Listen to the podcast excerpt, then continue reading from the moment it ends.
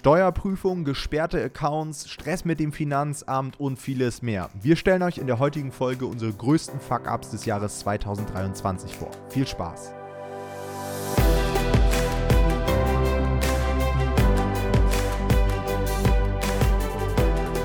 Hallo und herzlich willkommen zu einer neuen Folge des Verlagsniveau Podcast. Und in der heutigen Folge wollen wir euch einmal unsere größten Fehler und Fuck-Ups des Jahres 2023 vorstellen. Und zwar nicht nur unsere, denn Jonathan und mir ist aufgefallen, dass wir gar nicht so viele hatten, sondern wir haben auch noch mal ein paar Fails unserer Kunden mit aufgenommen. Ganz einfach, weil wir der Meinung sind, dass ihr dann einfach noch mal einen besseren Lerneffekt habt.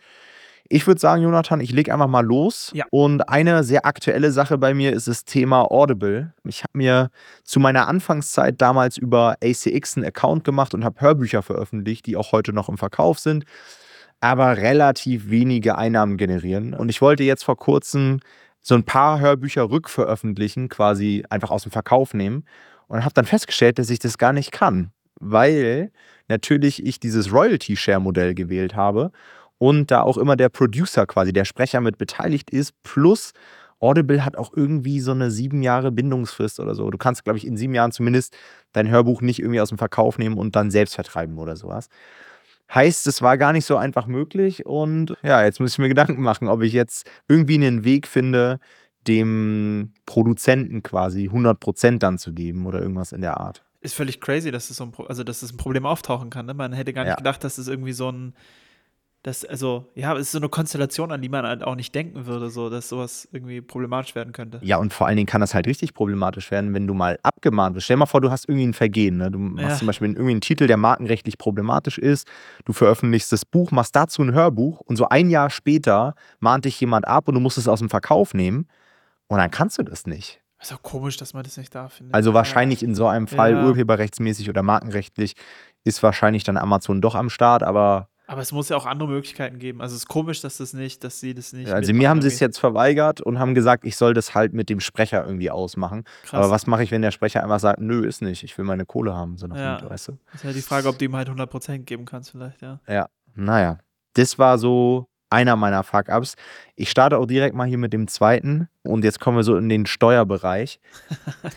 auch eine witzige Story. Also erstmal musste ich in diesem Jahr mein Geschäftskonto wechseln, weil ich war bei der Netbank und bin jetzt zu Konto gewechselt, weil die Netbank den Geist aufgegeben hat, so nach dem Motto. Das heißt, ich musste bei meinem örtlichen Finanzamt für Vorauszahlungen und so weiter das SEPA-Lastschriftmandat updaten, ja, Ja. weil ich ja jetzt ein neues Konto hatte. So, da ich aber natürlich nicht nur ein Unternehmen habe, sondern mehrere, habe ich dort angefragt, habe gesagt, hey, ändert mal das Konto. Und dann haben die aber quasi das geänderte Konto nicht bei meinem Einzelunternehmen geändert, sondern bei meiner GmbH.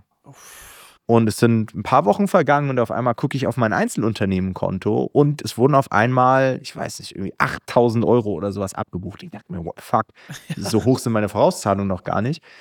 Und habe dann reingeschaut und dann habe ich gesehen, ey, die haben mir einfach die Vorauszahlung für, ich glaube, ich weiß gar nicht, was es war, Gewerbesteuer oder sowas, glaube ich, von der GmbH beim Einzelunternehmenkonto abgezogen Das ist schon krass. Was mich total abgefuckt hat. Aber ich war zumindest so liquide und hatte es auf dem Konto. Also nicht jeder von uns hat ja auch einfach mal 8000 Euro auf dem Ja, Konto. ja. So, dann habe ich mich beschwert, habe gesagt, hey, wie kann das sein? Und äh, ändert das mal bitte. Ihr habt das falsch, die Kontoänderung falsch abgespeichert. Und wieder ein paar Wochen vergangen und dann sehe ich, es wurden wieder 8000 Euro abgebucht. Das heißt, jetzt schon 16.000 Euro falsch abgebucht. Und da habe ich mir so gedacht, boah, wie kann das eigentlich sein, wenn wir als Steuerzahler den kleinsten Fehler machen, irgendeine Deadline nicht einhalten, ein Konto falsch ist, was auch immer, Ja, dann kommen direkt Androhungen, der Ton wird schärfer, man muss Gebühren zahlen und so weiter. Aber das Finanzamt kann gefühlt machen, was es will. So. Finde ich ungerecht. Ja, ist es Ja. auch. Wahrscheinlich könntest du tatsächlich rechtlich dagegen vorgehen und dann müssten sie wahrscheinlich Zinsen darauf zahlen. Wahrscheinlich schon. Müsste Ja. es dir wiedergeben. Aber ist schon ein krasser Fehler. Also sowas darf einfach auf gar keinen Fall passieren. ja, vor allen Dingen haben wir es schriftlich darauf hingewiesen. Weißt? Ich habe schriftlich gesagt, hey, ihr habt es von dem falschen Beitragskonto Oder abgezogen. machen sie es nochmal. Und haben sie es nochmal gemacht. Aber da habe ich das Gefühl, das ist halt so eine riesige Verwaltung. Die sind halt so, weißt du, das ist wie so ein riesiger Tanker, bewegen die sich. Und äh, Ja. das ist halt so, da fahren die einfach drüber hinweg. Aber ehrlicherweise muss ich sagen, das bestätigt mich so ein bisschen darin, dass ich meine Vorauszahlungen immer alle selber händisch überweise. Ja. Manchmal komme ich mir ein bisschen doof dabei vor und denke so, ja, solltest du nicht auf SEPA umsteigen, aber dann, wenn ich sowas höre, irgendwie ist das auch ein ganz gut, weil ich weiß, das kann bei mir nicht passieren. Es gibt ganz viele Leute, die sagen, hey, ich würde dem Finanzamt niemals eine SEPA ausstellen. Ja, grundsätzlich habe ich da nicht so ein Vertrauensproblem irgendwie. Ja. Aber irgendwie, ich weiß nicht, ich habe das, das ist für mich so ein schönes Ritual. Also irgendwie, weiß ich nicht, macht mir das Spaß, weil ich so denke, krass. Also, es hört sich jetzt so voll poetisch an, aber ich denke dann immer so, wie krass, dass ich so viel wie Steuern zahlen darf, in Anführungsstrichen, weil das heißt ja, wie viel, wie viel Umsatz ich mache. Ja. Das heißt, darüber freue ich mich in dem Moment. Dann denke ich so, wie krass, wie viel Umsatz ich mache, dass ich so viel Steuern zahlen darf. Also muss, aber darf.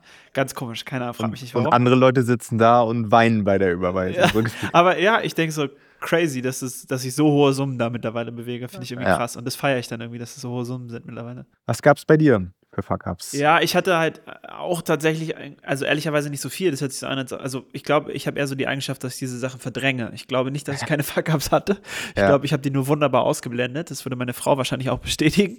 Die einzige Sache, die so relativ aktuell ist, dazu habe ich auch ein YouTube-Video gemacht, ist die Suspendierung von meinem KDP-Account. Ja. Äh, das war natürlich schon, ja, das war nicht mehr ein Schock. Ich wollte gerade sagen, es war ein Schock, aber war es eigentlich gar nicht so krass, weil ich irgendwie immer so ein bisschen damit gerechnet habe, dass das irgendwann passiert. Man muss auch sagen, es war ehrlicherweise ziemlich unproblematisch. Wenn ihr dazu mehr Informationen habt, weil, äh, haben wollt, guckt das Video einfach. Ja. Aber ich habe den auf jeden Fall wieder. Und ja, das war äh, schon ein komisches Gefühl. Aber ich war auch ziemlich sicher, dass ich ihn wiederbekomme. Deswegen war ich sehr entspannt.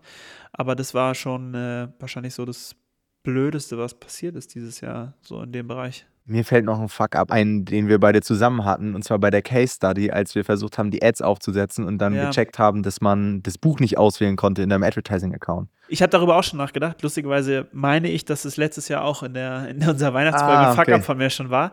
Deswegen habe ich es auch nicht drin. Also, aber ja, stimmt. Also ich hatte, ich habe in meinem Advertising-Account ja immer das Problem, dass ich, und mit meinem KDP-Account das Problem, dass wenn ich Bücher mit ISBN habe, ich glaube, es sind wirklich nur Bücher mit ISBN, dass die zumindest so die ersten paar Tage irgendwie nicht verfügbar sind im Advertising. Und ich immer den Advertising-Support darauf hinweisen muss, dass sie nicht da sind. Und dann dauert es immer eine Weile. Und mittlerweile passiert es schneller, dass ich die dann auswählen kann. Aber ja, das ist scheiße, weil du hast halt irgendwie ein Buch, was jetzt bereit wäre für Werbeanzeigen und Ja. du bremst es halt einfach aus. Und das war bei der Case Study, die wir für unseren Low-Content-Kurs gemacht haben, war das auch wieder der Fall. Und da dachten wir schon, dass es die ganze Case Study torpediert, aber es hat dann doch noch funktioniert. Na gut, ich habe auch noch mal ein paar Fails und Fuck-Ups hier. Meine Liste ist etwas länger. Sehr gut. Zum Beispiel für die Holding, die ich im August gegründet habe, habe ich bis heute keine Umsatzsteuer-ID. Auch wieder so eine Finanzamtgeschichte für sich. Da will ich auch gar nicht so intensiv jetzt drauf eingehen, weil es mich total abfuckt. Aber das ist ja eigentlich kein Fail von dir, oder? Da kannst du ja nichts für. Nee, das stimmt, das stimmt. Dann, also dieses Jahr, keine Ahnung, was los war. Ich habe auch dieses Jahr mehrere Prüfungen reinbekommen. Rentenversicherungsprüfungen. Jetzt zum Beispiel hat die KSK sich bei mir gemeldet. Man macht ja immer, haben wir Ach, auch krass. Folgen zu, Ja. äh, Künstlersozialkasse, macht man so Meldungen. Und die habe ich auch immer gemacht und habe mir dann auch immer so eine, so eine Liste gemacht und so weiter. Auf jeden Fall will jetzt die KSK von mir die einzelnen Rechnungen haben von den letzten Jahren von jeder Meldung. Ihr wisst Oh gar nicht, was Gott. für ein Pain das ist, diese Rechnungen alle rauszusuchen. Und dann musst du quasi nochmal nachrechnen, was hast du damals für einen Betrag angegeben und du musst halt mit deinen Rechnungen genau auf diesen Betrag kommen. Und dann sitzt du da und kommst nicht mehr auf diesen Betrag. Das war todesnervig. Willst du, willst du mir gerade sagen, dass es eventuell besser gewesen wäre, hättest du der KSK gar nichts gemeldet? Weil dann wäre das nicht passiert wahrscheinlich, oder? Nee, das nicht. Es wäre Da wäre es bei der Rentenversicherungsprüfung aufgeflogen wahrscheinlich, dass du die KSK nicht bezahlt hast, ne? Ja, nee, das Learning ist einfach, wenn man eine KSK-Meldung abgibt, dass man sich einfach die Rechnungsnummern rausschreibt, die einzelnen Beträge und am Ende genau weiß bei einer Prüfung, okay, welche Rechnungen habe ich denn damit einfließen lassen, welche waren dann relevant und so weiter. Und ich habe mir das halt damals so ganz lose mal zusammengesucht, ja, Oh, Scheiße. was war denn hier vom Künstler, was nicht. Oh Hab das nein. zusammengerechnet, hab einen Betrag einge... Ja, es war nicht smart. Aber das, ja, das verstehe ich ja, also das verstehe ich völlig, dass man das so macht, aber wie therapierend, dass du das jetzt machen musst, das ist Ja. ja wirklich richtig nervig. Ja. Genau. Und wir haben mal wieder einen Airbnb-Fuck-up gehabt. Also es geht in die nächste Richtung. Wir haben ja schon mal berichtet von unserer Rhodos-Workation, dass wir da genau am Flughafen waren und da gefühlt alle 15 Minuten ein Flieger vorbei gegangen ist. Und ich habe gedacht eigentlich, dass ich daraus gelernt habe, weil ich das ja auch überall rumposaunt habe, dass mir das passiert ist. Und ähm, habe dann bewusst bei der diesjährigen Vacation darauf geachtet, dass wir nicht so nah am Flughafen sind. Und dann kommen wir da an und was ist passiert? Wir waren halt natürlich genau in der Einflugschneise vom Palma Airport. Also du hast auf Flightradar geguckt und hast genau gesehen, dass jedes einzelne Flugzeug, und ihr müsst euch vorstellen, auf Mallorca ist es nicht irgendwie ein Flugzeug in einer halben Stunde, sondern alle zwei, drei Minuten, würde ich sagen, Ja, in der Hauptphase auf jeden Fall. ist darüber gekommen Und wir waren halt da, um Videos und so weiter aufzunehmen. Und jedes Mal, wenn ich da irgendwie einen TikTok und so weiter aufgenommen habe, musste ich erstmal Pause machen, habe das Flugzeug abgewartet, konnte dann wieder zwei Minuten reden, da habe ich wieder eine Pause gemacht war ultra nervig. Das war crazy. Aber man muss sagen, Gefühl, also es ist eigentlich lustig, weil es war eigentlich ein doppelter Fuck-up, weil eigentlich hatten wir auch gelernt aus den Workations davor, weil du hattest extra nachgefragt, wie das Internet auf Mallorca in der, in der Finca ist. Und die hatten, die hatten gesagt, dass es sehr gut ist, ne? Oder hatten ja, die hatten so gesagt, ja, pass auf, wir haben ja. ja. ewig im Voraus gebucht. Die haben gesagt, ja, ja das ist gut, hier gibt es öfter mal Leute, die arbeiten, aber wir genau. haben uns jetzt auch einen Starlink geholt hier von Elon Musk. Und dann wussten wir halt, okay, dann wird halt geiles Internet da sein. Und dann kommen wir an und fragen, ja, wo, wo, ist denn der Starlink? Oh ja, der, kommt, der, der, ist noch nicht da, der kommt in zwei Tagen. So nach ja. dem Motto. Natürlich, in der ganzen Zeit, in der wir da waren, war das Internet langsam und der Starlink war nicht da. Dann sind wir abgereist und im Nachhinein schickt die mir ein Bild, ja, jetzt ist er übrigens da. Ja, ja schön. Danke, danke, danke für nichts. Äh, ja, das war doppelter Fuck-up. Da muss ich sagen, da schiebe ich nochmal äh, eine kleine Sache nach aus den Folgen davor. Eine Sache, die ich nämlich neu dieses Jahr gemacht habe, weil es dazu passt. Ich habe dieses Jahr mir einen Telekom-Vertrag geholt mit Unlimited Data und 5G-Abdeckung. Das heißt, nächstes Jahr, wenn wir irgendwo auf Vacation sind und kein Internet haben, dann sponsere ich ein 5G-Internet. Krass, wie viel zahlst du dafür? Ich glaube äh, 24 Euro oder so. 24 Euro für 5G. Ja, weil ich auch, also wenn man, man hat ja, ich habe, ich hab, wir haben zu Hause Telekom-Internet. Ja. Und dann hast du dieses Magenta 1 und da gab es so ein Black Friday-Angebot. Ja, schön, dass du mir das mit mir geteilt hast. Ich habe, ich kann dir aber nachher noch ein Angebot machen, okay. wenn der Podcast hier vorbei ist. Ich habe noch eine gute Idee, wie wir Brauche ich da wieder ein VPN oder sowas? Nee, nee, nee, nee. Okay. äh, ja, weil sowas ist natürlich wertvoll, ne? Ja. Ich habe also ich habe zwar auch 20 Gigabyte Daten, aber wenn man dann wirklich darüber irgendwie YouTube-Videos oder sowas schaut, weg. dann ja, Okay, dann haben wir noch so ein paar Kunden-Fuck-Ups, wie angekündigt, für euch ja. vorbereitet. Eine Sache, die jetzt echt mehrfach vorgekommen ist und ultra nervig ist, ist, dass Leute die Buybox verloren haben. Ich glaube, ja. das haben wir auch schon mal in der KDP News Folge gehabt, aber genau. wir erklären es nochmal. Und zwar, wenn ihr Preise anpasst, vor allen Dingen nach oben und zu stark in einem sehr kurzen Zeitraum, dann kann es durchaus sein, dass ihr die Buybox verliert. Das heißt, euer Buch kann dann nicht mehr gekauft werden was sehr, sehr nervig ist. Die Ads laufen weiter, euer Launch könnte, oder nicht nur euer Launch, kann ja auch beim Bestandsprojekt sein, könnte darunter leiden. Das heißt, passt auf bei Preisanpassungen. Kam jetzt auch erst in diesem Jahr so richtig auf. Ja. Und es hat halt echt einige Leute getroffen. Ja, also Genau, was vielleicht nochmal wichtig zu konkretisieren ist, äh, nicht, dass es falsch rüberkommt, das Buch ist noch zu kaufen, aber sehr umständlich. Also man muss auf so einen Link klicken und dann kann man das da auswählen. Aber es ist halt ah, nicht mehr rechts in diesem, in den Einkaufswagen. Also du kaufst halt nicht mehr mit einem Klick und damit ja. ist es quasi rein faktisch gesehen. Die Kunden kaufen es nicht. Genau, es kauft halt dann keiner. Ja. Aber ja, also deswegen unsere Empfehlung, wenn ihr die Podcast-Folge jetzt nicht direkt nochmal hören wollt, Ganz einfache Daumenregel, nicht den Preis um mehr als 1 Euro pro 30 Tage erhöhen, äh, ja doch, pro 30 Tage, pro Monat einfach erhöhen. Ja. Ähm, dann seid ihr unserer Meinung nach safe. Das ist so das, was wir von den Fällen, die wir gesehen haben, äh, rausgehört haben. Ähm, kann aber auch sein, dass sich das jederzeit wieder ändert. Ja.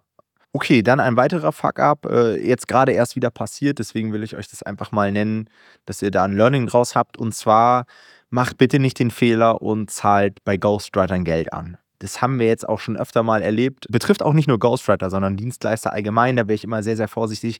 Wenn ihr die Leute nicht kennt, wir haben jetzt zum Beispiel gerade den Fall, da hat jemand eine Summe angezahlt, hat dann den Text bekommen und wollte danach quasi die Restsumme zahlen und der Text war einfach nicht verwertbar.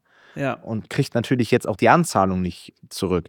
Jetzt muss man dazu sagen, natürlich, der Ghostwriter hat einen Teil der Leistung vielleicht auch erbracht und, und so weiter, aber ist natürlich trotzdem sehr, sehr ärgerlich. Das heißt, passt da auf, wem ihr vorab irgendwas überweist. Und eigentlich ist es nicht üblich. Also eigentlich wird der Text bezahlt, sobald erstellt wurde, quasi. Ja, was ich immer gemacht habe, ich habe auch immer Anzahlungen gemacht, aber ich habe halt immer mit den Leuten telefoniert oder sowas. Also man muss ja. irgendwie so eine, oder ein Zoom-Call oder sowas. Wenn ihr so ein bisschen eine bessere Verbindung zu den Leuten aufbaut, ist es häufig deutlich unwahrscheinlicher, dass es da irgendwelche Probleme gibt. Aber du hast recht. Also man muss sich da das einmal bewusst machen, wenn man Anzahlungen leistet, ist das mit einem gewissen Risiko verbunden. Das sollte man sich einfach klar machen und sollte das nur bei Leuten machen, die quasi ja, wo man genau. weiß, den vertraut man auch wirklich. Oder ihr nutzt so Treuhandplattformen wie so Textbroker. Genau. Ne? Ja. Okay, und eine Sache, die jetzt auch brandaktuell ist, auch sehr, sehr ärgerlich. Ähm, und zwar haben wir gerade einen Kunden, der ja Absolvent ist unseres Coaching-Programms. Der war tatsächlich hier auch schon mal im Podcast. Und der hat äh, den Fehler gemacht, dass er oder was heißt, es war eigentlich nicht mal ein Fehler von Fehler, ihm. Ja. Er hat ein Buch veröffentlicht, da hat vorher den Titel getestet und so weiter Und danach hat sich herausgestellt, dass es ein ähnliches Buch zeitgleich gab, das den Titel hat schützen lassen über eine sogenannte Titelschutzanzeige, heißt es, glaube ich. Ne? Genau. Über äh, das Börsenblatt des Das heißt Buchhandels oder sowas. Ja. Ja. genau.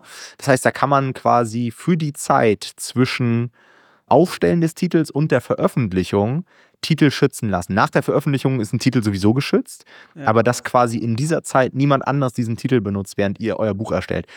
Und das ist ihm so ein bisschen auf die Füße gefallen, weil quasi in seiner Erstellungszeit jemand anders sich das schützen lassen hat. Und dann hat er veröffentlicht und dann hat der andere halt gesagt, hey, pass auf, aber den Titel habe ich mir doch schützen lassen. Und jetzt muss halt das ganze Buch, glaube ich, rückveröffentlicht werden oder relaunched werden oder irgendwas. Ja. Das ist super nervig. Ja, das ist auf jeden Fall nervig. Da muss man aufpassen. Man muss fairerweise sagen, das passiert sehr, sehr selten. Also Ja, weil es ist das erste Mal Ja, jetzt, ne? also das ist jetzt nichts, was wir regelmäßig erleben. Insofern muss, müsst ihr da jetzt keine Angst haben, aber nur damit ihr mal gehört habt, was alles so passieren kann, auf jeden Fall. Ja.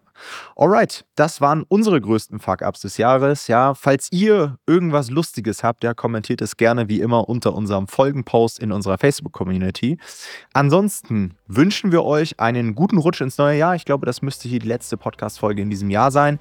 Ähm, vielen Dank für euren Support und wir hören uns dann im nächsten Jahr. Macht's gut. Ciao, ciao. Ciao.